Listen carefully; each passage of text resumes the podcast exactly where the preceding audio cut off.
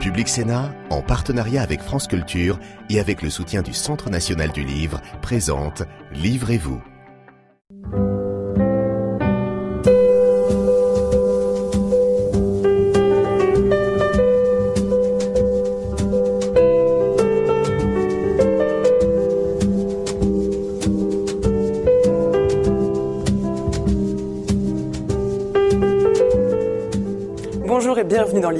Que se passe-t-il la nuit dans les musées? Est-ce que les œuvres d'art plutôt calment le jour, changent de place, s'animent et peut-être même disparaissent? Belphégor, le fantôme du musée du Louvre n'est jamais loin et notre imaginaire est peuplé de romans, de textes, de séries qui font leur miel du mystère des musées nocturnes. C'est ce mystère que nous allons tenter de percer aujourd'hui en compagnie de mes deux invités.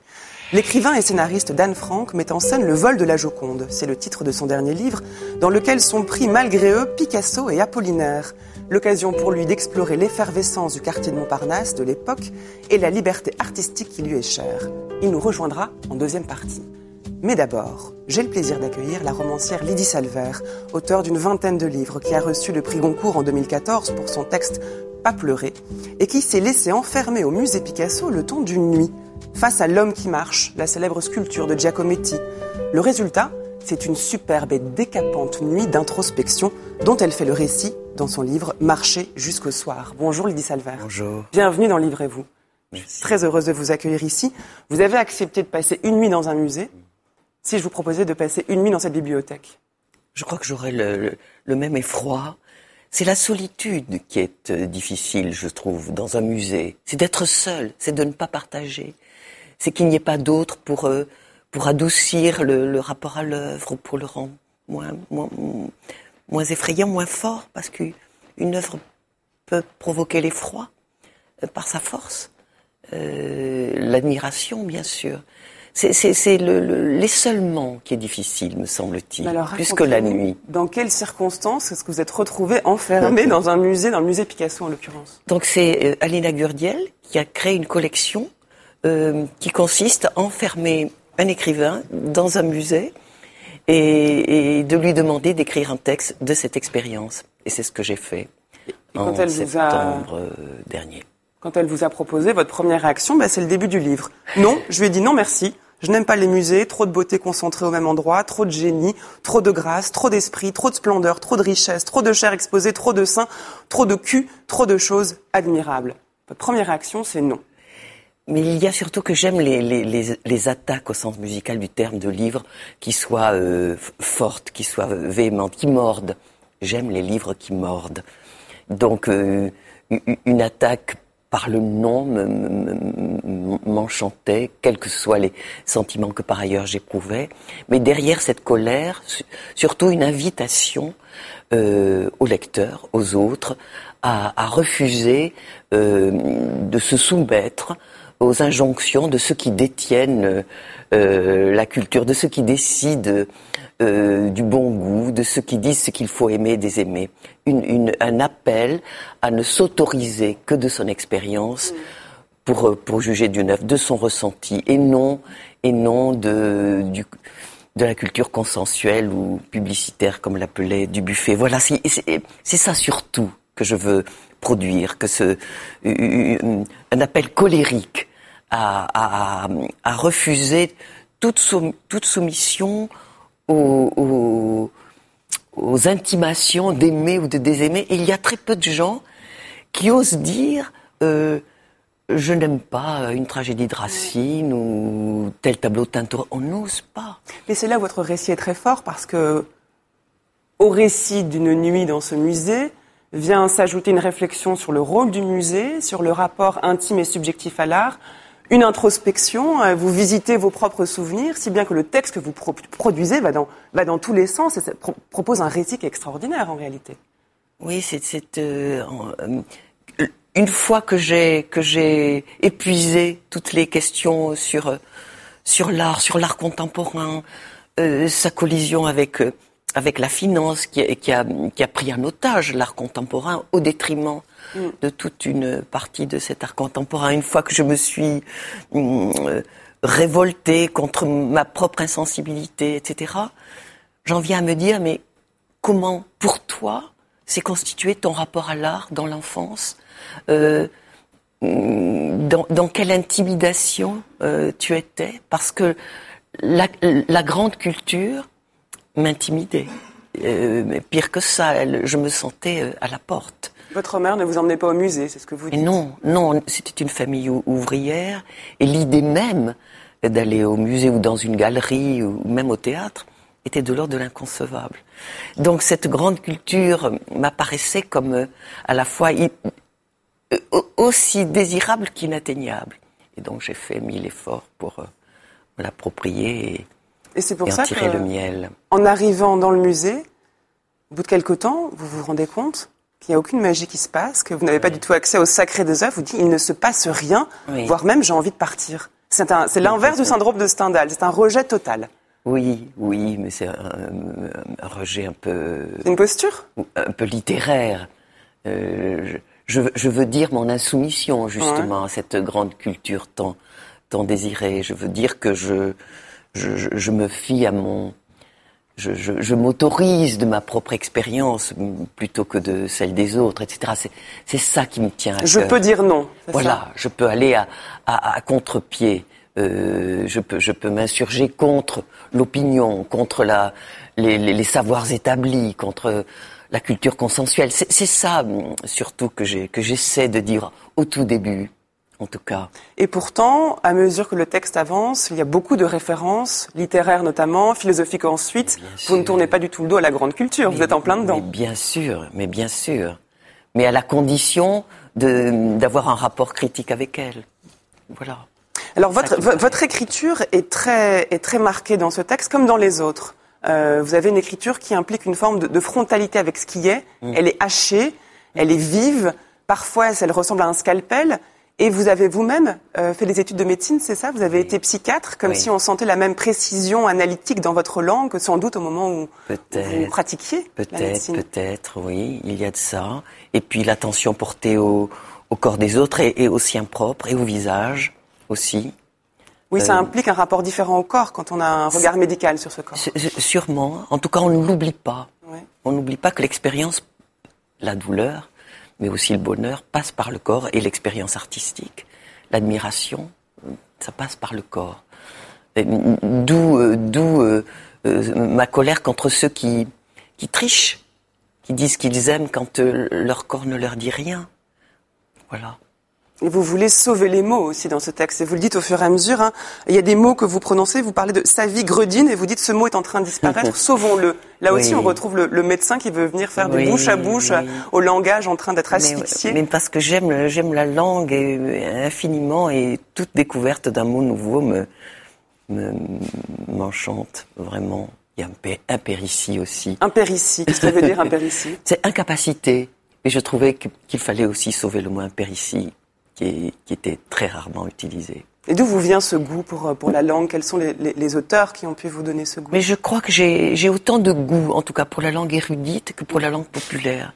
Et s'il y a une chose que j'aime faire au monde, justement, c'est d'embrasser euh, ces deux langues, c'est faire qu'elles se, qu'elles se rejoignent et qu'il y ait, euh, qu'il y ait euh, à la même hauteur la, la langue dite populaire et, et la langue dite euh, élevée ou celle de la grande culture. C'est ça que j'aime infiniment.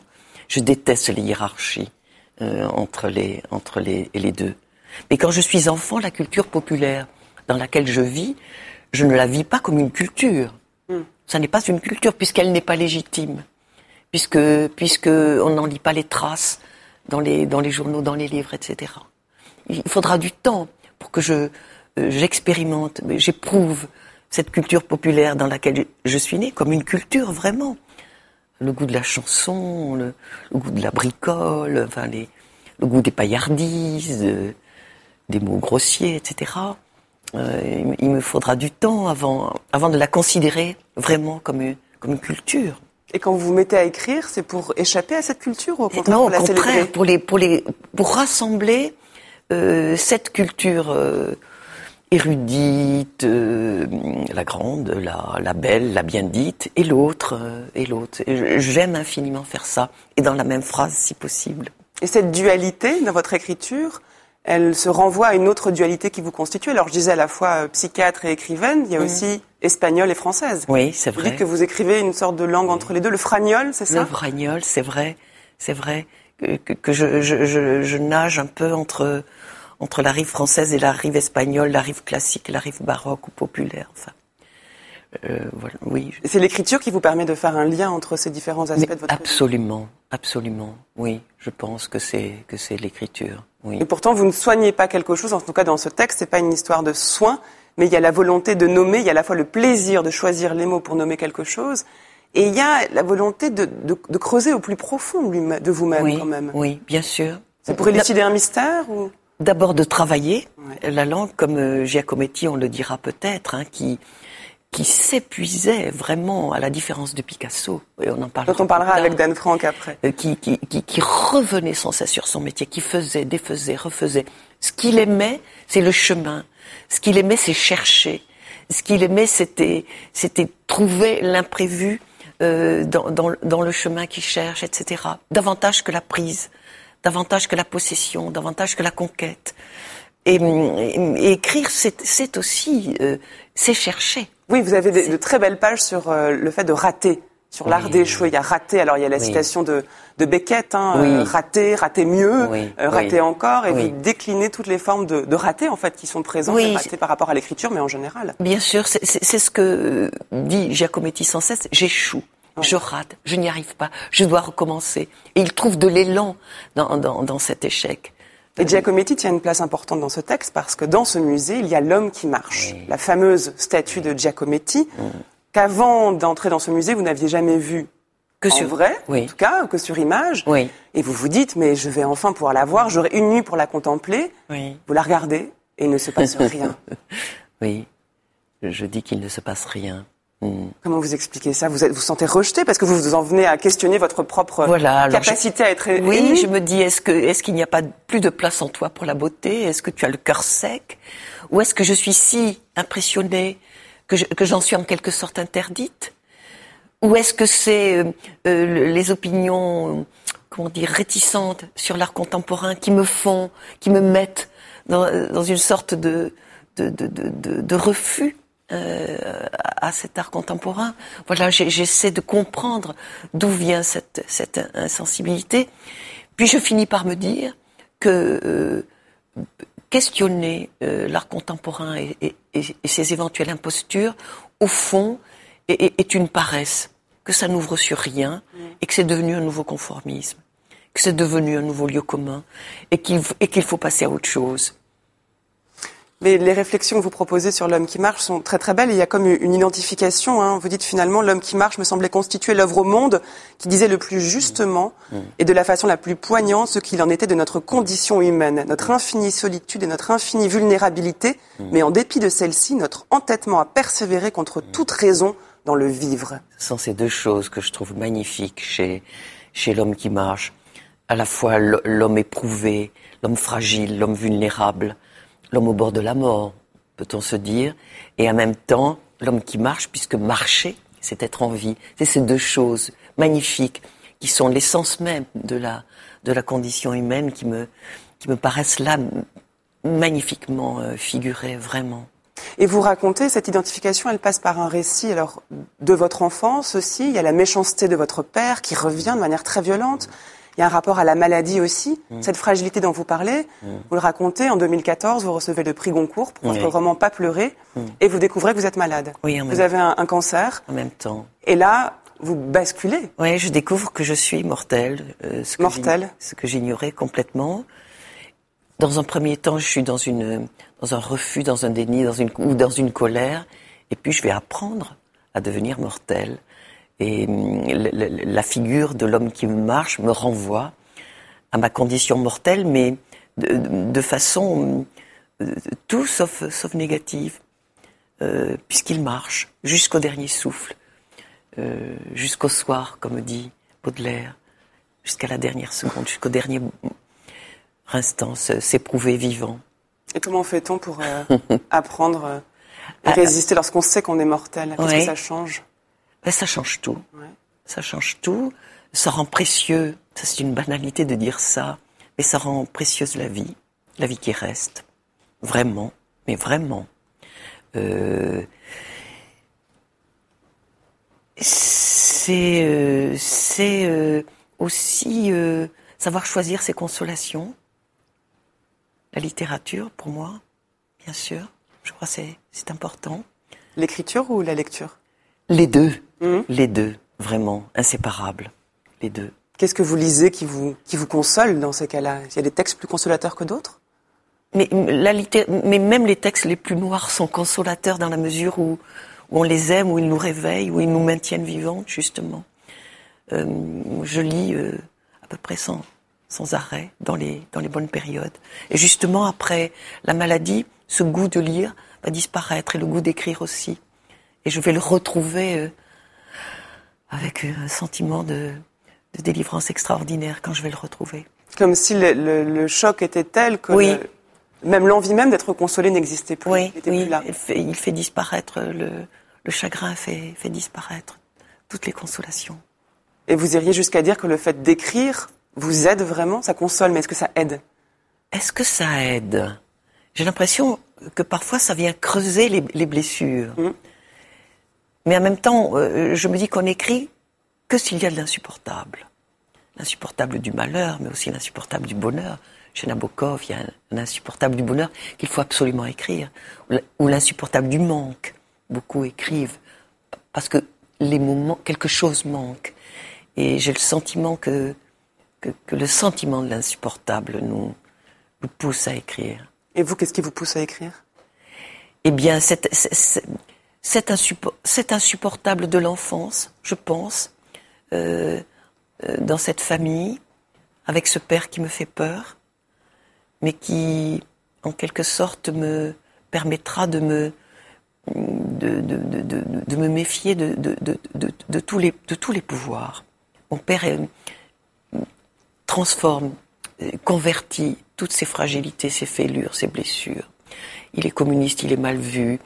Il était d'une famille bourgeoise, il travaille comme ouvrier maçon euh, lorsqu'il était exilé en France, etc. Il les convertit en, force de domination, en pouvoir sur l'autre. Il- et nous sommes, ma mère et mes sœurs, sous sa domination. Et j'éprouve une colère muette mais infinie, une révolte plutôt qu'une colère. Et, et au fond, je me rendrai compte plus tard que cette révolte muette euh, s'étend à, dès, enfin, dès, dès que la domination se pointe, j'ai l'impression que je la, que je la, que je la perçois, à tort ou à raison, mais je me suis constituée avec, avec euh, cette méfiance devant ce qui, ce qui domine et, et- et qui écrase. D'où ce rejet spontané du musée qui vient Sans s'imposer à vous, la norme doute, du bon goût ou Sans de la doute. beauté Oui, bien sûr. Mais comme si, parce que c'est ça qui est intéressant, c'est qu'après votre texte, vous dites, à un moment, vous dites stop. L'introspection, stop. Je suis pas venue ici pour, euh, pour plonger Oui. dans mon enfance. Le stop revient, Oui, vous vous mettez oui, une limite. oui. Et puis vous, vous, vous examinez cette expérience de rejet qui est la vôtre, et s'ensuit une sorte de, de diatribe contre un musée fermé. Comme si c'était la, la, la manière même de proposer les œuvres qui posait problème. On peut se le demander. Oui En tout cas, on peut rêver euh, que les œuvres d'art euh, soient à l'air libre, au- au- dans le quotidien des hommes, dans, dans les rues, comme ça existe d'ailleurs, comme ça se fait de temps en temps. On peut rêver d'un musée ouvert, euh, ouvert au, au monde, ce serait l'idéal. Mais c'est vrai que le musée, par ailleurs, parce que je, je, je, je dis des, des, des méchancetés sur les musées, sont précieux dans la mesure où, où ils permettent de, de, de garder des œuvres qui, sans, sans les musées, seraient allées euh, je ne sais où, seraient dégradées, perdues, vendues, etc. Bien sûr. Oui, mais vous montrez bien aussi la, alors peut-être pas la perversion, mais presque l'hypocrisie, parce que ça laisse penser que l'art, l'histoire de l'art n'est fait que de ces œuvres-là que nous avons gardées. Oui, bien sûr. Et que c'est aussi peut-être un frein à la sûr. création. Il ne faut pas s'imaginer que, que l'histoire de, Oui. des œuvres d'art euh, Se résume à celle se résume à ce qu'il y a dans les musées. Oui, bien sûr, bien sûr. Mais c'est en même temps le lieu des muses, le lieu de l'inspiration. Et j'ai- retrouvé cette, ce fait que les, les peintres venaient chercher l'inspiration et peignaient au Louvre. Je l'ignorais. Je trouve ça beau. On trouve euh, aussi dans les références que, que vous mobilisez et qui sont assez nombreuses, Virginia Woolf. Oui. Est-ce que c'est une écrivaine qui a compté beaucoup pour vous? Immensément. Parce qu'elle est dans le, le même sentiment d'échec que Giacometti. Elle, euh, elle voudrait atteindre euh, la perfection du dire. Elle voudrait, elle, croit qu'elle va sauter le précipice pour l'atteindre, et, elle, n'y arrive pas.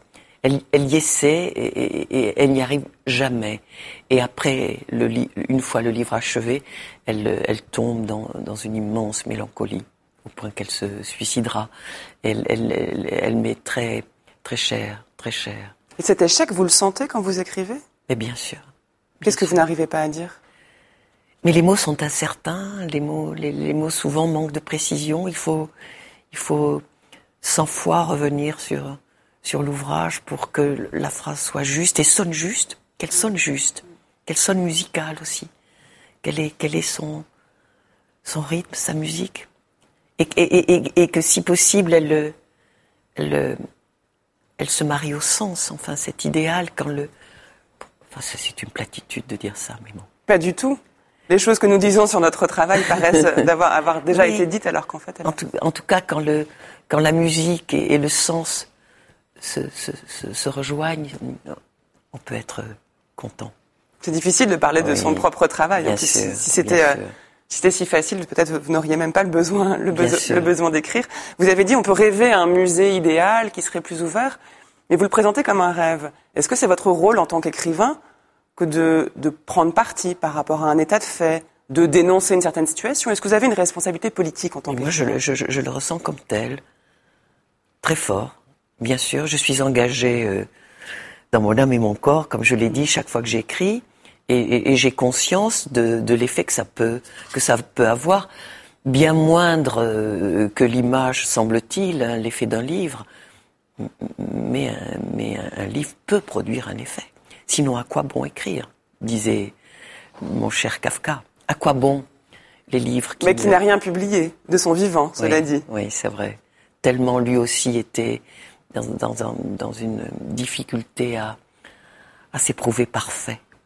Il faut être Dieu, il faut être Picasso pour être content de ses œuvres. Alors on va y venir dans un instant à Picasso en, en accueillant Dan Frank, mais d'abord quand même cette conclusion, et je ne divulgage pas votre livre en lisant la conclusion, vous dites l'art ne valait rien sans doute, l'art était un foutu de changer le monde et le monde en nous, l'art était un foutu de stopper sa course vers un désastre que nous refusions de voir, l'art était un foutu de rendre bons les méchants, l'art ne pouvait rien, en somme, contre le fait que vivre faisait mal, l'art ne valait rien sans doute, mais rien ne valait l'art. Oui, j'ai emprunté euh, la phrase de... Qui dit ça? Malraux qui dit euh, une vie ne vaut rien, rien ne vaut une vie. Et cette phrase est reprise par euh, Sartre dans le Malarmé. Rien ne vaut l'art. Euh, l'art ne vaut rien, rien ne vaut l'art. Est-ce que vous avez eu envie de voler une œuvre quand vous étiez dans le musée? Non. Non, je, je, je, suis, non je, ne suis pas assez courageuse pour ça. Ah, mais ça, c'est autre chose, le courage. Est-ce que le désir s'est pointé en vous? Est-ce que vous avez dit, tiens, je pourrais repartir? Non, j'étais, j'étais dans. Même comme une pulsion. Plutôt, plutôt dans la, dans la stupeur euh, et dans, et dans l'hébêtement que dans le, dans le désir de, de voler quoi que ce soit. Parce que dans le livre qu'a écrit Dan Frank, qui va nous rejoindre dans un instant, c'est La Joconde vrai. qui est volée. Oui. On l'accueille. Oui.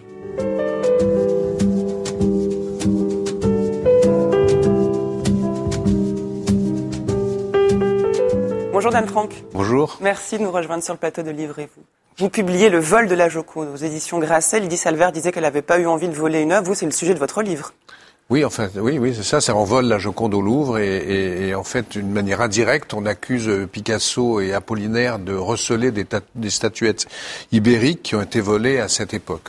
Et donc, euh, les voilà pris dans une aventure euh, euh, extraordinaire parce qu'ils ont peur d'être accusés de recel.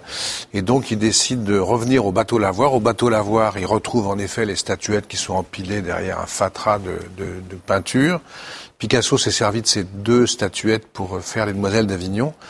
Et donc ils les prennent, ils les mettent dans des valises et puis ils se disent il faut qu'on les planque quelque part quoi. Et ils font une espèce de traversée de Paris dont ils sont les personnages principaux.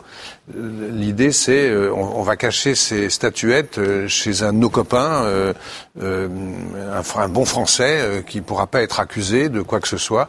Et donc leurs copains, c'est Matisse, le douanier Rousseau, Modigliani, Jarry, Alfred Jarry. Enfin, tous ces personnages, tous ces personnages extraordinaires. Alors, je précise que la Joconde a véritablement été volée. Absolument, mais pas par eux. mais pas par eux. Et donc, et je le dis, que vous êtes, vous êtes passé vite, mais c'est le sujet de votre livre, hein, que eux-mêmes euh, ont un doute, ont peur d'être d'être parce qu'ils ont eux-mêmes ils sont en possession de ces statuettes qui ont inspiré donc le tableau de Picasso qu'ils ont eux-mêmes acheté à quelqu'un qui avait volé ces statuettes. Donc ils n'ont pas la conscience tranquille. Et c'est pour vous le point de départ. Vous faites raconter ça mieux que moi. C'est normal, je ne l'ai pas écrit, donc c'est facile. Hein. pour cette exploration avec vous, on voyage dans ce, dans ce Paris du début du XXe siècle et tous les, les quartiers bohèmes, Montparnasse, Montmartre, etc. Moi, ce que je voulais raconter, c'était, euh, euh, enfin, j'avais fait un très long travail euh, sur euh, ces années-là, les années, la vie des artistes entre 1900 et 1940. Et en fait, j'avais envie de revenir sur cette période extraordinaire du bateau Lavoir où il y a la naissance. Le bateau Lavoir, c'était une ancienne manufacture de piano qui se trouve à Montmartre et dans laquelle habitaient un certain nombre d'artistes, notamment Juan Gris, notamment Picasso, et tout le monde venait là. Et c'était un, un, bâtiment en bois. Où il faisait très froid l'hiver, très chaud euh, l'été. Et c'est la Bohème, c'est un lieu très symbolique très symbolique de cette bohème où il y avait donc tous ces personnages qui étaient très pauvres à l'époque, euh, qui vivaient euh, comme ils pouvaient en vendant leurs œuvres à des brocanteurs euh, qui les vendaient entre une poussette et un fer à repasser. Et, et, ces gens-là sont des personnages, des artistes absolument extraordinaires, notamment Apollinaire, Picasso, enfin toutes les personnes dont je parle. Et cette promenade me sert de prétexte pour raconter à la fois qui ils étaient, quelles étaient leurs relations, comment on accueillait les étrangers en France à l'époque, qui était beaucoup plus une époque beaucoup plus généreuse que celle d'aujourd'hui. Euh, voilà, j'avais envie de raconter tout ça. Vous, c'est pas votre premier récit, loin de là. Pour ceux qui ne vous ne connaissent pas d'Anne Frank, euh, eh bien ils ont, c'est des gens qui n'étaient pas là sans doute en 1991, vous avez reçu le prix Renaudot pour la séparation. Vous êtes aussi scénariste. Vous avez eu le prix Eurofi pour l'ensemble de votre œuvre. Vous avez signé plusieurs scénarios, les films de Jean Moulin, Carlos avec Assayas, des séries télévisées. Et avec le vol de la Joconde, vous renouez en fait avec un, une prédilection que vous avez pour, on va appeler ça la, vie bohème en réalité. Vous avez toutes ces casquettes. Mais moi j'adore les artistes. Je trouve les, artistes, sont, voilà, les artistes sont des personnages qui sont pas souvent, enfin pas facilement définissables, qui ont un pied dedans, un pied dehors, et c'est ça que je trouve, euh, c'est ça qui m'intéresse, c'est leur regard sur le monde. Et, dans ce travail, qui est donc le vol de la Joconde, mais j'ai aussi publié d'autres livres qui ont été republiés sous le titre du temps des Bohèmes.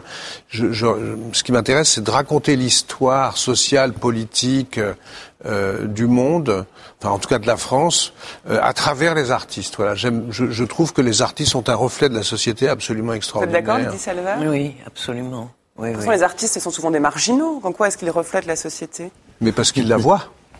Ils la décrivent et puis ils sont en but ou pas, aimés ou non. Euh, quand vous, pardon. Non, mais la marchandisation qui hmm. se fait euh, au niveau de l'art contemporain est un reflet de la marchandisation. Du absolument, monde, par absolument. Exemple. Et dans la vie de Bohème, dans, dans le, le, moment où je, raconte, il n'y a pas encore de marchandisation, mais elle arrive, elle arrive, euh, et, et, et, ça change tout. Évidemment, ça change tout. C'est-à-dire, vous passez euh, Picasso, par exemple, qui était le plus riche et probablement qui, était, qui est devenu le, le, plus riche de tous, assez, assez vite. Là, il est en bleu de chauffe, euh, il est en espadrille. Euh, c'est compliqué pour lui, oui. C'est pas un Picasso qu'on voit sous son jour le plus avantageux. Non, non, non, il est comme ça. Oui, bon on peut en parler. Mais euh, et puis et puis à partir de la guerre, il y a une vente aux enchères en 1914 qui s'appelle La peau de l'ours, ou qui est une espèce de première code des artistes, et c'est lui qui dépasse tout le monde tout de suite, et il devient riche. Et, j'avais envie de les revoir pauvres, lui et Apollinaire, qui est un personnage aussi tout à fait extraordinaire. Ça c'est intéressant par rapport à la réflexion sur l'art et le rôle de l'écriture dans par rapport à l'art que nous avions tout à l'heure, Lydie Salver. Vous parliez de ce rapport aux œuvres d'art, aux toiles, à la sculpture. Est-ce que les artistes eux-mêmes vous auraient intéressé? Est-ce qu'une nuit dans un musée avec Picasso, Giacometti, etc., vous aurait davantage intéressé? Moi, j'ai tendance à préférer les, les œuvres aux hommes, mais euh, passer une nuit avec Picasso, Qu'est-ce qu'il m'aurait fait Oui, Qu'est-ce qu'il m'aurait fait Faut demander à Dorama. Faut demander à Dorama. Mais euh, moi, Parce que vous, vous c'est la vie romanesque des artistes qui vous intéresse. Oui, romanesque et sociale. Euh, c'est-à-dire, euh, quand même, on est dans un pays, dans un Paris qui se développe, mais qui est encore pauvre. si j'avais fait ça en 45, j'aurais raconté autre chose. Mm. Euh, donc, euh, et puis, je, je, je pense qu'on on comprend bien des œuvres en, en, connaissant la vie des, de leurs auteurs. Elle n'est pas. Euh, c'est une vraie question. Hein, c'est pour ça que vous oui, oui c'est une, vraie question. C'est une vraie question. C'est-à-dire. C'est Proust et Sainte-Beuve en fait. Est-ce qu'il faut, oui, ben voilà. connaître la vie de l'artiste pour comprendre son Mais par exemple, le surréalisme, si vous connaissez pas, si vous connaissez pas la vie de Breton et de et d'Apolline et de pardon et de euh, d'Aragon pendant la guerre, si vous voyez pas que d'où ça vient tout ça, on comprend pas tout, quoi. Et, de même pour le dadaïsme, c'est-à-dire ce refus de la guerre qui crée un mouvement artistique formidable. Et le cubisme, on a, beaucoup dit que le cubisme anticipait la guerre parce que le cubisme, c'est quand même des formes brisées, euh, maltraitées, euh, comme, les corps l'ont été pendant la, Première Guerre mondiale. D'ailleurs, il y a eu une unité, une unité de peintres euh, qui étaient chargés de créer des leurres, euh, les, les leurres, c'est-à-dire des faux canons, des, des, des les vêtements comme ça que, qui sont des vêtements euh, couleur de feuilles mortes, etc. Et il y a donc un rapport entre entre l'art et le social, et c'est ce qui m'intéresse. Lydie Salver, vous vouliez intervenir? Non, je, je, je, pensais que souvent les œuvres ressemblent aux, hommes qui les, qui les créent. Vous pensez? En tout cas, chez Giacometti, je trouve que l'homme ressemble à son œuvre. Il, euh, il, euh, il vit en pauvre euh, et il voit les choses en pauvre. Mm -hmm. Il voit le monde en pauvre. Et ça, je trouve ça très beau. Oui. Est-ce que ça marche pour la littérature comme pour la peinture? Parce que la peinture est picturale, on peut imaginer oui. euh, une ressemblance physique. Pour l'écriture, c'est pareil? Vous faites une oui, réflexion hein, sur le rapport entre l'écriture Apollinaire qui écrit un poème, il dit c'est plus facile que de peindre parce qu'un poème, on peut avoir des rimes qui viennent n'importe quand, alors que la peinture, il faut avoir un, Mais un tableau. Apollinaire est complètement dans, son, dans sa poésie. Cet homme extraordinairement cultivé, extraordinairement érotomane, euh, euh, très farceur, très très moderne et dans sa poésie. Donc euh, oui, je pense que l'histoire d'un homme à un moment donné correspond à sa traduction, en, la traduction qu'il peut en faire dans une œuvre d'art. Quand vous présentez Matisse et Picasso, vous dites ceci. Vous dites Matisse et Picasso, c'est le jour et la nuit. L'un a une allure de notaire de province, beusicle, cravate, gilet, barbe bien taillée, la main froide et bien élevée. L'autre, celui des années 1907, plutôt que 1911. La mèche en bataille, bleu de chauffe et espadrille, un petit foulard rouge logé dans l'échancrure de la chemise. Pôle Nord et Pôle Sud, mmh. comme ils s'appelleront l'un l'autre, sans qu'on sache lequel des deux eut l'idée géniale de cette appellation hémisphérique. c'est génial. C'est génial, oui, c'est vrai, j'imagine. Bien sûr. Pôle Nord, Pôle Sud. Mais c'est, moi, je raconte une histoire autour de. Il y a une Matisse veut peindre une, une, une, une corbeille de fruits, donc euh, il, il, la garde, etc. Les deux autres arrivent, euh, Apollinaire et Picasso, ils ont faim, ils piquent une pomme, le, le truc tombe, Matisse est furieux, ils la remettent. Enfin bref, c'est une manière de raconter là en fait la jalousie qui a existé à l'époque était très forte entre entre Matisse euh, et Picasso. Ils savaient tous les deux qu'ils étaient les, les, maîtres de l'art moderne, sauf qu'ils se disaient qui va arriver d'abord. Quoi. Et il y a une, un dialogue, j'ai inventé un dialogue sur la cote qu'ils atteindront un siècle plus tard, et qui est très symbolique de ce qu'ils étaient à l'époque. Et puis l'âge venant, au moment de la deuxième guerre mondiale, par exemple, euh, ils étaient beaucoup plus ensemble. Et beau, Picasso a protégé les œuvres de Matisse euh, quand les Allemands voulaient les prendre. Et, mais à cette époque-là, ils sont jeunes et ils sont complètement différents. Il y en a un qui est au bateau lavoir, c'est un bleu de chauffe, et, et l'autre qui est très sage, très comme ça, et qui sont les deux grands peintres euh, de cette époque-là. Alors on s'imagine quand on vous lit et quand on vous écoute que Paris, à l'époque, était un Paris bohème où tout le monde pouvait se balader avec une palette dans la main, une toile dans l'autre, et on faisait de la poésie euh, en achetant son pain. Est-ce que ouais, c'était euh, oui, non, pas si rose? Non, ça, ça c'était vrai à Montmartre. Seulement Montmartre. Euh, non, à Montparnasse aussi, le quartier euh, Vavin, la closerie des Lilas, la Rotonde, le Dôme, qui, à l'époque, oui, ça a bien changé, mais à l'époque, c'était quand même des cafés où venaient les artistes pauvres, parce que rive gauche, vous aviez, euh, j'en parle un peu d'ailleurs, vous aviez euh, l'école de Paris, c'est-à-dire tous les Juifs immigrés qui venaient euh, d'Europe de l'Est et qui étaient à Paris. Il y avait Chagall, il y avait Soutine, il y avait, enfin, il y en avait beaucoup, et ces gens-là se retrouvaient dans euh, dans les cafés, mais indépendamment de ça, quand on allait euh, à Montmartre, quand les bourgeois allaient à Montmartre, c'était pour s'encanailler. C'était pour voir qui étaient ces gens-là, un peu bizarres, un peu étranges. Les artistes étaient quand même assez en dehors du, du, du monde social, du monde, du monde civilisé, entre guillemets, euh, de, la, de la bourgeoisie qui bientôt allait les acheter et les vénérer. C'est ce que vous appelez les anartistes oui, moi j'adore ce terme. Anartiste, c'est quoi? oui. C'est anarchiste et artiste Oui, c'est ça. C'est du, ouais, buffet, du buffet hein, qui... C'est du buffet qui parle des anarchistes. Ah ben alors j'en ai parlé non. aussi, mais je ne savais pas que c'était du buffet. Aussi, ben, donc c'est un terme magnifique, c'est un terme absolument magnifique. Ouais, c'est magnifique. Mais qu'est-ce qui a, qu'est-ce qui a changé aujourd'hui en réalité? Enfin, je veux dire, tout a changé, mais qu'est-ce qui s'est passé? Pourquoi les artistes sont-ils moins nombreux ou sont-ils Ben, plus invisibles ou mieux D'abord, il y, intégrés a- il y a une raison très simple, c'est euh, quel accueil on fait aux étrangers? C'est-à-dire euh, de- Ça, il y a une réflexion très forte dans votre livre là-dessus. Vous dites Picasso aujourd'hui n'aurait pas eu ses papiers. Ah ben c'est sûr. Je veux dire, accusé de recel, des artistes sans le sou, euh, euh, même s'ils s'appellent Apollinaire et Picasso, eux, ils ont peur. Pourquoi ils ont peur? Ils ont peur parce qu'ils se disent on va être éjecté, on va être euh, refoulé de France. Et, la France, à l'époque, était un, un pays d'accueil extraordinaire, un pays généreux. On arrivait à vivre pour pas très cher, on est libre. Voilà, Paris, c'est ça. Et ça a beaucoup changé. C'est-à-dire, euh, on accueillait... Enfin, pourquoi Paris était un terreau comme ça C'est parce qu'on venait de l'étranger, on venait de partout dans le monde. Aujourd'hui, euh, il n'a pas été naturalisé, Picasso. Non, Picasso a demandé sa naturalisation euh, en 40 en 1940. Et en 1940, on, on, on, est revenu en arrière, on a regardé sa vie, on est tombé sur un rapport de police qui date de, de cette époque-là, mmh. que je donne d'ailleurs, où il est accusé d'avoir été, il, il, a, il, a, soutenu, signé une pétition pour un anarchiste espagnol. D'ailleurs, il savait pas trop qui il était, et ça a suffi pour qu'on la lui donne pas. Et après, il a absolument refusé de devenir français. Tant pis pour, euh, tant pis pour la France. Et ça, c'est quelque chose qu'on trouve aussi dans votre œuvre, hein, Lydie Salver, cette réflexion. Donc là, on a Picasso, l'Espagne, le franquisme, ça traverse votre réflexion et surtout la figure de l'étranger, l'étranger qui ne peut pas s'intégrer.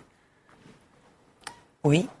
C'est, pour le coup, l'écho est plus que thématique, c'est-à-dire que dans, dans, vos deux travaux, il y a cette réflexion sur une personne, que ce soit vous ou un personnage, que l'on regarde toujours de l'étranger, si bien, enfin de, de l'extérieur, si bien qu'on se demande si, finalement où nous nous situons, si nous ne sommes pas tous étrangers en fait de l'endroit où nous vivons. Oui. Moi, j'aime bien cette idée. Parce que vous l'aimez bien ou parce qu'elle vous préoccupe? Mais elle me, oui, bien sûr, elle me préoccupe aussi, bien sûr. Parce qu'aujourd'hui, la réflexion sur le statut de l'étranger est très différente, justement, de l'époque, euh, de l'époque dont on parle. Mais le drame, enfin, le, le drame, c'est qu'en fait, euh, ça ne bouge pas. C'est-à-dire, euh, on s'est beaucoup occupé euh, des, des sans-papiers, des étrangers depuis 20 ans et leur statut reste à peu, à peu près le même. Enfin, c'est un autre débat, mais, euh, mais mmh. c'est quand bah même une des raisons pour lesquelles, c'est une des raisons pour lesquelles j'ai écrit ce livre. Et, une des, et, j'ai trouvé une phrase d'Apollinaire sur, euh, sur les étrangers en France que j'ai trouvé merveilleuse et que j'ai mise en exergue. Ouais. Comme quoi l'écrivain est toujours, je suis d'accord avec ce que tu disais tout à l'heure, l'écrivain est toujours lié au monde dans lequel il vit. Quoi. On, on, on ne peut pas s'abstraire. Cette époque du 19e siècle où on imaginait, on représentait la bohème comme étant les gens qui écrivaient les poètes en haut sous les toits avec une lumière, bougie, etc. hors du monde. Je ne crois pas du tout à cette image-là. Il y a maintenant, comme en tout pays d'ailleurs, tant d'étrangers en France qu'il n'est pas sans intérêt d'étudier la sensibilité de ceux d'entre eux qui, étant nés ailleurs, sont cependant venus ici assez jeunes pour être façonnés par la haute civilisation française. Ils introduisent dans leur pays d'adoption les impressions de leur enfance, les plus vives de toutes, et enrichissent le patrimoine spirituel de leur, nouvelle, nation, comme le chocolat et le café, par exemple, ont étendu le domaine du goût. C'est Apollinaire. C'est Apollinaire, c'est merveilleux. C'est merveilleux. parle de la France de l'époque. Oui, mais lui, il était, euh, il était italo-polonais, c'est-à-dire qu'il était merveilleusement intégré, euh, très savant, il parlait la langue merveilleusement, et sans accent. Non, il y a des enregistrements de lui, mais, mais il, était étranger et, et il n'a jamais oublié qu'il était étranger. C'est d'ailleurs une des raisons pour lesquelles il s'engage en 14, en répondant à l'adresse de, de, Blaise Sandrard, qui demandait, en fait, il y avait un, ce poète extraordinaire, Sandrard, qui, qui, qui demandait aux étrangers, aux artistes étrangers qui étaient venus en France, à qui la France avait tant donné, demandait de s'engager, de s'engager pour elle. Et Apollinaire l'a fait, Picasso l'a pas fait. Mais ça pose la question de votre rôle respectif en tant qu'écrivain. Est-ce que écrire permet de, de résoudre des problèmes, de faire avancer quelque chose? Parce que là, il y a une dimension politique. Résoudre, je dirais non. Euh, faire avancer, j'espère un peu. Réveiller. Salver, qu'est-ce que vous en pensez? Réveiller, oui. Euh, oui, euh, questionner. Euh, oui, bien sûr. Espérer. Espérer, c'est ce qui est différent, oui. Mais c'est enfin, notre langage. donc, euh, donc euh, on écrit des choses qui sont liées à, notre époque, même si on raconte des. des, en même temps, si, si, on cherche absolument à, émanciper, si on, ne, si on accable l'autre d'un discours émancipateur, il ne sera pas émancipé. Mm-hmm. Hein, il faut que l'autre puisse reconfigurer. Oui. C'est le lecteur? Le lecteur bien sûr. C'est pour ça que c'est difficile de, de, dire que euh, de dire qu'on dénonce et des choses comme ça, parce que si, euh, on envoie un message euh, d'indignation ou de, dénonciation prémâchée, l'autre ne peut qu'être accablé et, pas du tout dans un désir d'émancipation. Je ne sais pas si je me fais bien. Mmh. Oui, oui, il faut crier. On crie. Quelque part, c'est écrit. Vous n'êtes pas là pour donner des leçons de tout Oui, voilà. Faire la morale. Bien sûr que non mais on peut juste, euh, on peut crier, on peut dire, non, euh, dire non ou ça fait mal là, quoi. Et, et euh, c'est pas forcément notre, notre rôle, mais, mais ça me paraît quand même assez indissociable du travail de, mm. de l'art. Alors, ce qu'on ressent aussi beaucoup la lecture de vos deux ouvrages, celui-ci en particulier, Lydie Salver et Dan Frank, si on regarde l'ensemble de vos travaux, c'est un rapport entre l'écriture et, on parlait de la maladie, peut-être même la mort, la finitude, ce qui va disparaître. Vous ravivez des gens qui ne sont plus et vous les faites jouer devant nous. Vous écrivez énormément, Dan Frank comme s'il y avait euh, cette, cette, envie peut-être de, de, combler euh, une angoisse. Enfin, je ne veux pas faire de la psychanalyse de comptoir, mais... Euh, oui, bon, sûrement. mais vous faites pas du tout lien avec la C'est vrai que je travaille pas mal sur avant, ouais. Pas seulement, mais quand même. Mais je suis d'accord, cette phrase de Shakespeare que je trouve merveilleuse, le passé est un prologue.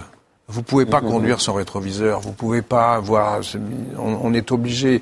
Et en ce moment, je travaille avec euh, avec mon ami Bilal où on adapte en série Enki Bug, Bilal, Enki Bilal, euh, et c'est extraordinaire le, le, la rencontre des deux univers parce que lui, il est complètement vers euh, l'avenir. Moi, je suis aujourd'hui et hier. Et au fond, c'est très complémentaire parce que ça donne une vision, une vision du monde qui est une vision qu'on espère le, la, la plus complète possible.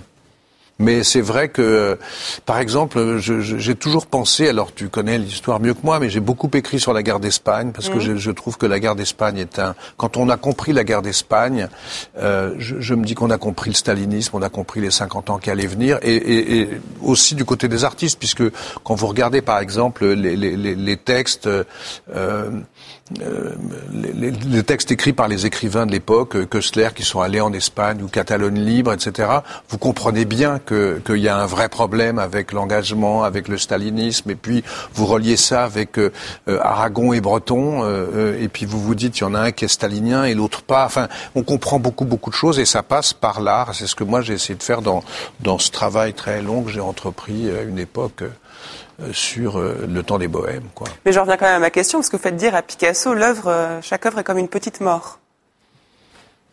oui. Il dit Salva. Oui. Dans la mesure où elle s'achève, le, mm. mot dit bien, achever, c'est tuer. Hein. Et Picasso a un, réflexe, c'est qu'une fois la chose morte, il en refait une autre aussitôt. Ah Chez Giacometti, mm. l'œuvre est inachevable, donc on ne l'achève jamais, on l'abandonne. C'est toute la différence entre eux que je trouve tellement. Il y a une finitude chez l'un qui, qui, qui, se traduit autrement, euh, autrement chez l'autre. Les deux, les deux euh, en, en, réaction à la mort, l'un euh, en, en, recommençant sitôt la chose faite et l'autre euh, en l'approchant sans cesse. Vous les faites se rencontrer dans votre texte? Oui. Comment se passe la rencontre? Ils, sont, ils sont défiants l'un mhm. vers l'autre. Ils, ils se respectent, je crois. Ils s'admirent, je crois. Ils sont défiants. Ils sont tellement différents.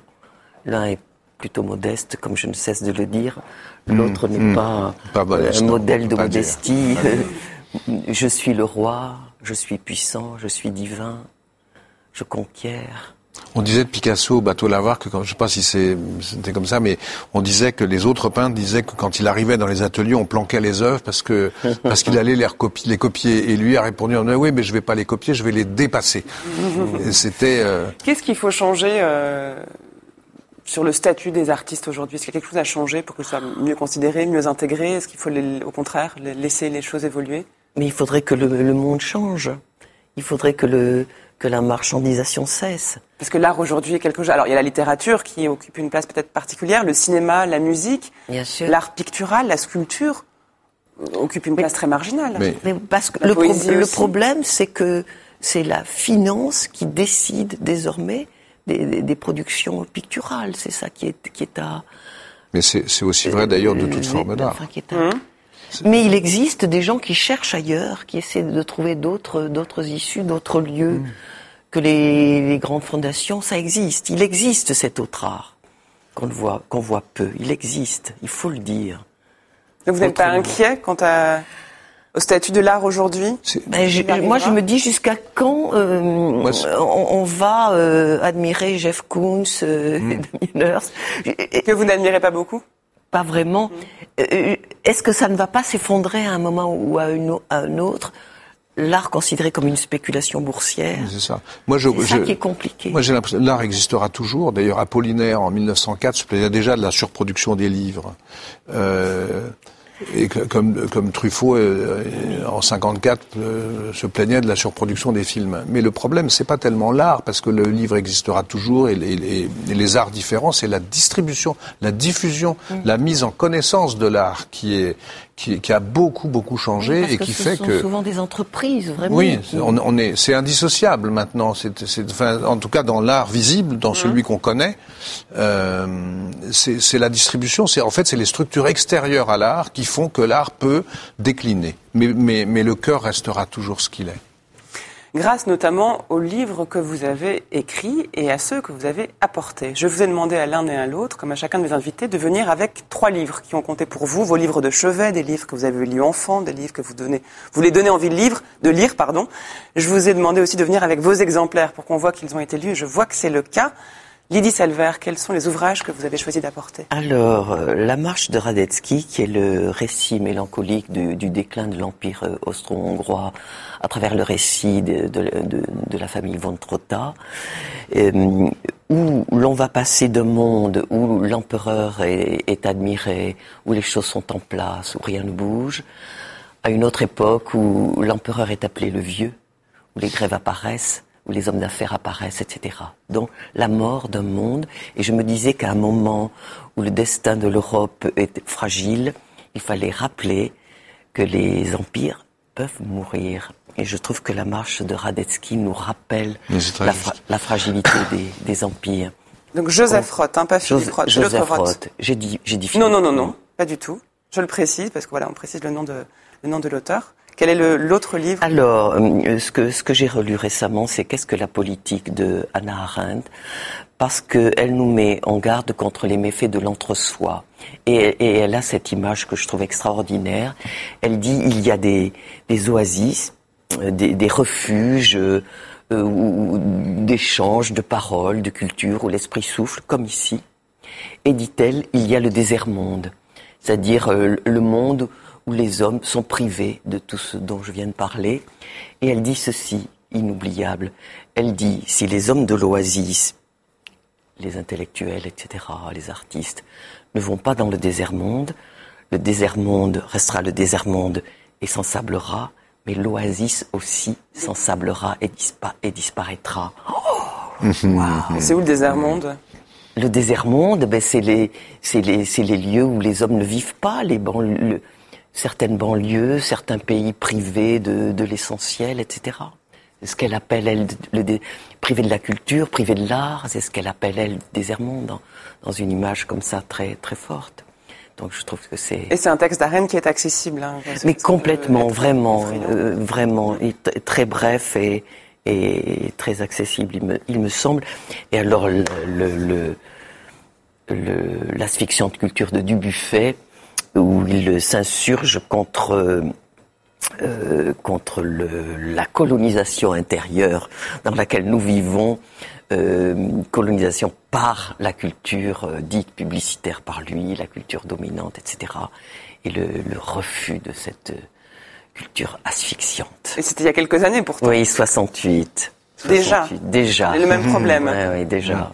Oui. Ce qui nous éclaire sur ce que nous vivons aujourd'hui. Oui, il dit que nous sommes conditionnés euh, euh, par les médias, par euh, par la publicité, à aimer telle ou telle chose, qu'il est très rare d'oser désaimer.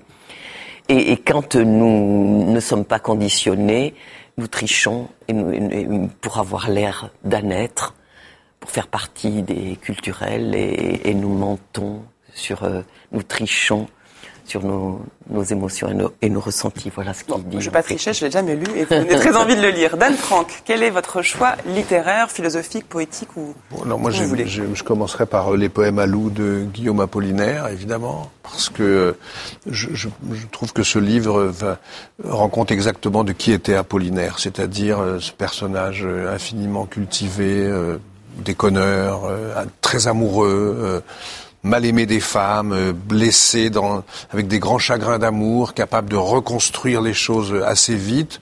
Un soldat aussi, parce que euh, c'est la manière dont il mélange euh, les tirs d'obus et puis et son amour pour pour cette femme loup qu'il a rencontrée juste avant la guerre. Je trouve que c'est une vision poétique de de la guerre d'ailleurs et de l'amour et de mélanger tout ça et de jamais oublier qu'il est un homme et que, et que c'est un homme vivant. Je trouve que c'est extraordinaire et c'est un des, un des ouvrages d'Apollinaire, je pense, qui rend plus compte de la richesse et de la diversité du personnage. D'aucuns lui ont reproché d'être trop dans la posture, d'en faire, d'aimer juste pour pouvoir écrire de la poésie d'amour. Peu importe, euh, je ne le crois pas. C'est l'œuvre qui compte. Je ne crois pas parce que d'abord il y a les lettres à Lou aussi euh, qui racontent assez bien. Bah, c'est vrai, c'était un, un parsin, un cavaleur euh, de première, c'est-à-dire qu'il envoyait des poèmes à l'une et puis des poèmes à l'autre. Il y a Madeleine aussi dans l'histoire. Il y a Madeleine aussi qui rencontre dans le train un jour, mais et puis il les mélange et puis il les fait toutes dépositaires de son œuvre et de. Mais ça n'a pas beaucoup d'importance parce que euh, la, la, grande puissance d'Apollinaire, c'est quand il est heureux, il est heureux, et quand il souffre, il souffre abominablement. Dans le vol de la Joconde, je raconte la mort d'Apollinaire, et quand il a vu la mort venir, ce type qui a été d'un courage extraordinaire pendant la guerre et qu'on adorait, ses soldats l'appelaient Cointreau Whisky, parce qu'il s'appelait Kostrovitsky, que c'était imprononçable. Eh bien, euh, eh, eh, bien, euh, quand, cet homme très courageux, quand il a vu la mort approcher, était pris d'une panique incroyablement humaine. Bon, l'autre texte, euh, mmh. c'est Molloy de Beckett. Beckett qu'on trouve aussi dans votre livre. Ah oui, Beckett, c'est, je veux dire, c'est une langue absolument euh, incroyablement euh, riche et sobre. C'est mmh. cette espèce de sobriété merveilleuse à l'image de sa vie d'ailleurs, hein, puisqu'il était quand même très ascète, ascétique, et, et, il a une vision du monde qui est terrible. Moi, je me souviens, dans, je ne crois pas que ce soit dans Molloy où j'avais lu une phrase que j'avais mise en exergue de mon premier livre et qui, qui résume absolument Beckett, c'est le soleil brillait, n'ayant pas d'alternative sur le rien de neuf. c'est absolument merveilleux. Puis c'est drôle. C'est toujours drôle. Et pourquoi Molloy en particulier de tous les ouvrages de Beckett? Parce que c'est celui que j'ai relu le plus. Euh, je peux euh, où on retrouve les thématiques qui lui sont chères, comme sa mère, par exemple, quand il parle de sa mère, mais je peux vous lire un extrait, quand il parle de sa mère, il lui parle en lui tapant sur la tête. Elle est, enfin, c'est extra, presque en morse, maman, je t'aime. Enfin, c'est extraordinaire, euh, Beckett, voilà.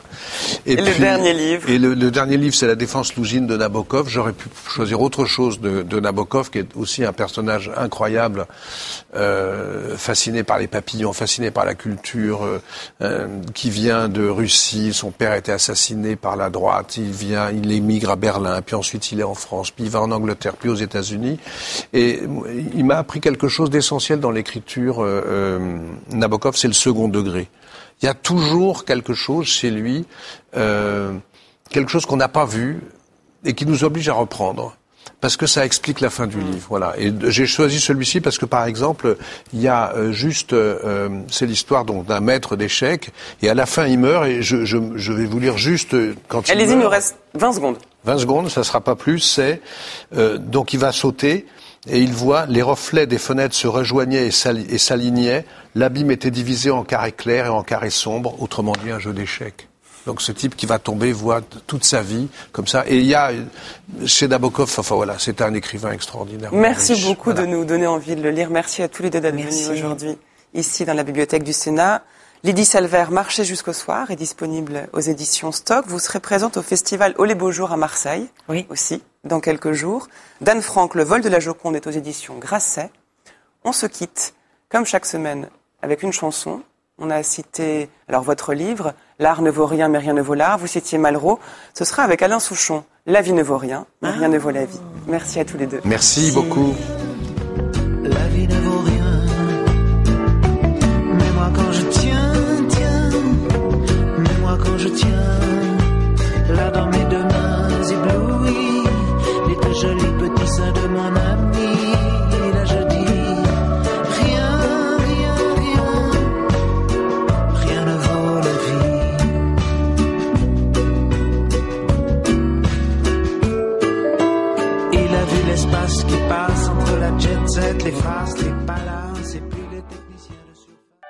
Public Sénat, en partenariat avec France Culture et avec le soutien du Centre national du livre, vous a présenté Livrez-vous